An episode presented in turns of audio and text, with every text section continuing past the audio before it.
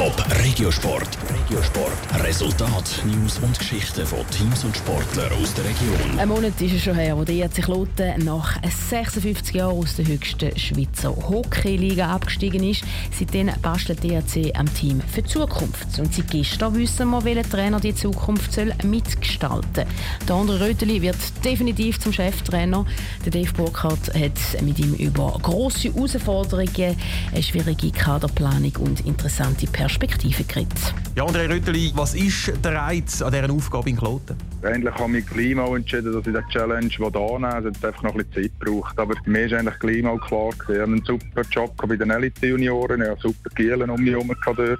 Von dem her ist es auch nicht so einfach gewesen, abzusäckeln. Gleich Challenge und Herausforderung, dass ich jetzt kann, das B-Team mit Swiss League als Headcoach führen, ist sicher ein grosser Bestandteil gewesen, dass ich jetzt hier Ja gesagt habe und das wollte in Angriff nehmen. Was hat der Abstieg für eine Rolle gespielt? Hat es vielleicht auch so eine jetzt erst Rechthaltung gegeben, dass man gesagt hat, so und jetzt zeigen wir es allen, dass wir es in dieser Besetzung auch besser können? Ja, ich glaube, es war eine Prägung von zwei Wochen, wo ich gespürt habe, das Team äh, spricht an, aber auch mit der Crew zusammen zu arbeiten bin ein Teamplayer in dem Sinn und wir haben eine super Crew gehabt. Also wir haben auch am meisten mögen, dass wir zugunsten von den Leuten, die auch mitgearbeitet haben und gut mitgearbeitet haben, dass wir nachher gleich abgestiegen sind.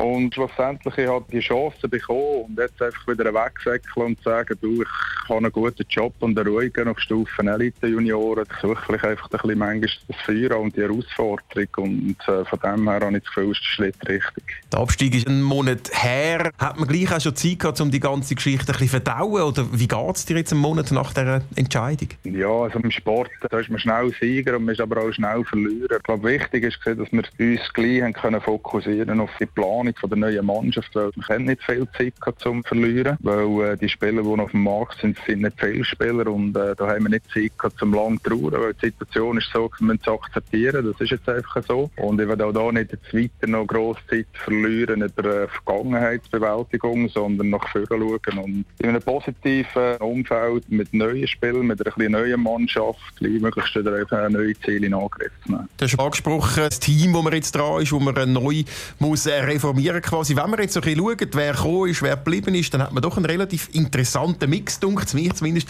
mit Routiniers wie, wie Kellenberger, äh, René Backer, Romano Lem, Thibaut Monet, der neu dazukommt, aber auch junge Spieler. Mich dunkt es interessant. Wie findest du als Trainer die Ausgangslage mit dieser Mannschaft? Das ist eine riesige Herausforderung, aber eine coole Arbeit, die vor mir steht, weil der Mix macht es noch spannender.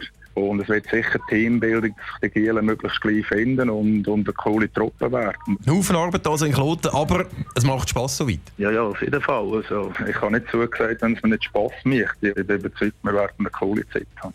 Top Regiosport, auch als Podcast. Mehr Informationen gibt es auf toponline.ch.